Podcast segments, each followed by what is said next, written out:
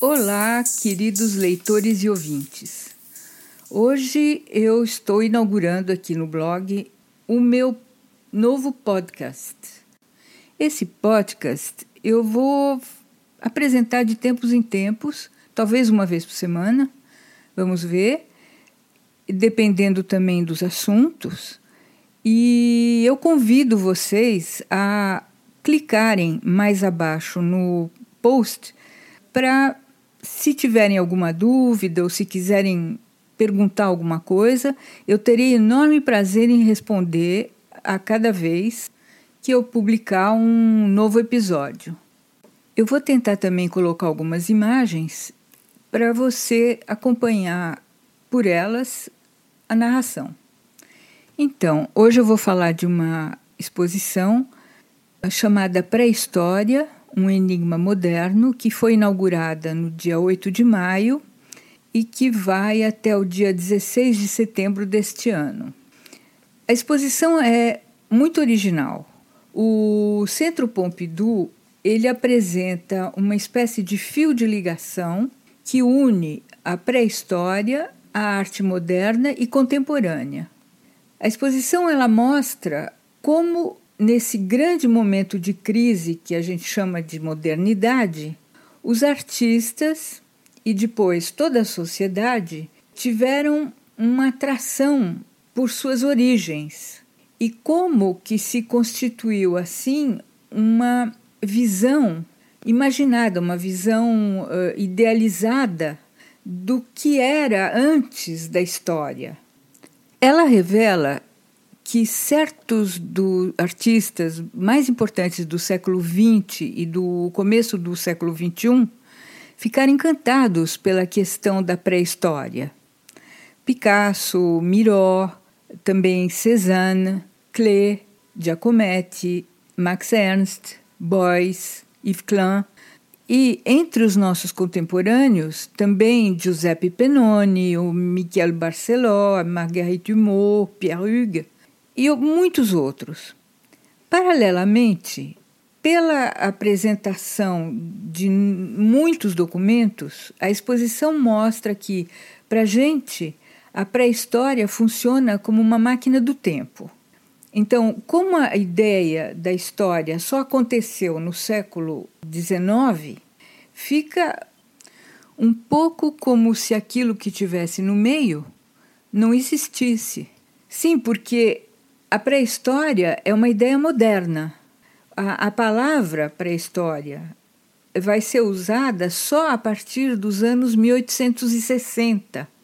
Então, a realidade pré-histórica ela se constru, constrói progressivamente como um, um bloco assim indissociável de fatos, de reflexões e também da imaginação.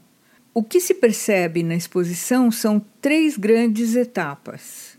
Então, um, primeiro, a crise da consciência pela análise dos fósseis, que isso acontece mais ou menos no século XVIII ou XIX, a apreensão de uma pré-história das culturas humanas, que está estreitamente ligada à ideia de uma atividade artística, e a o, o, reconhecimento específico da arte parietal, que vai até o século XX.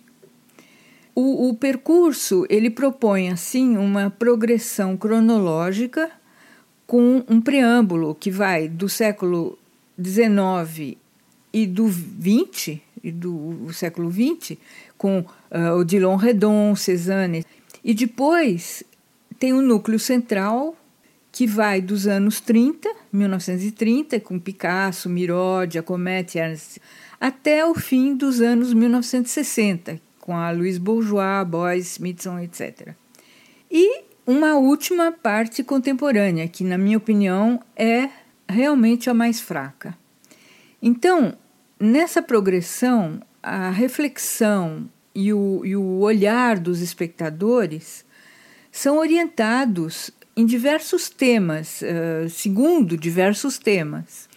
Aí fica um pouco problemático, porque essa orientação ela é formal.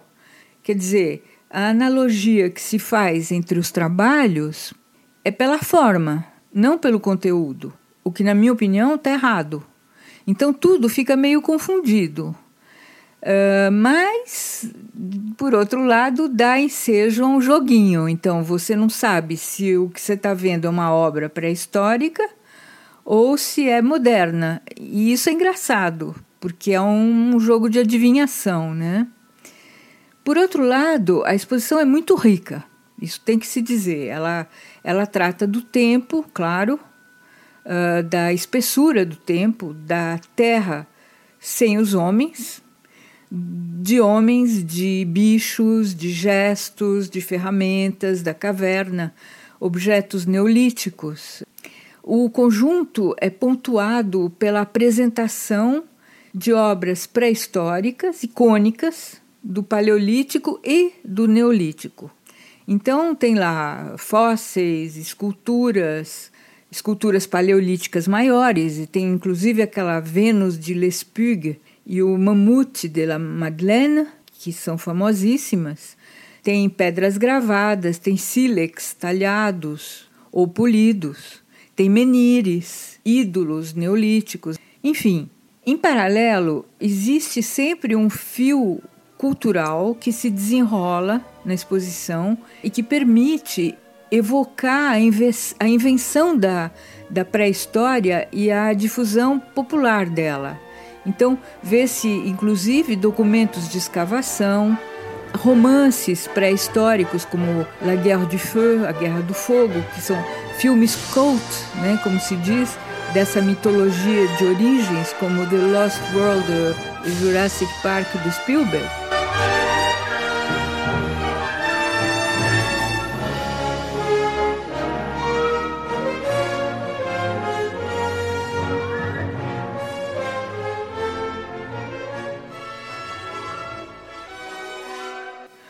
E tem também o 2001, Odisseia no Espaço.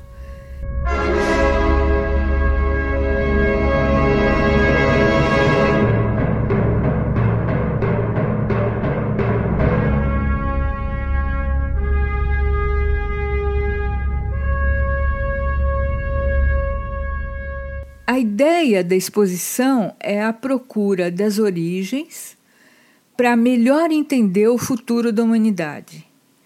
A minha objeção é que essa procura antropológica maior foi feita por universitários para um público de universitários.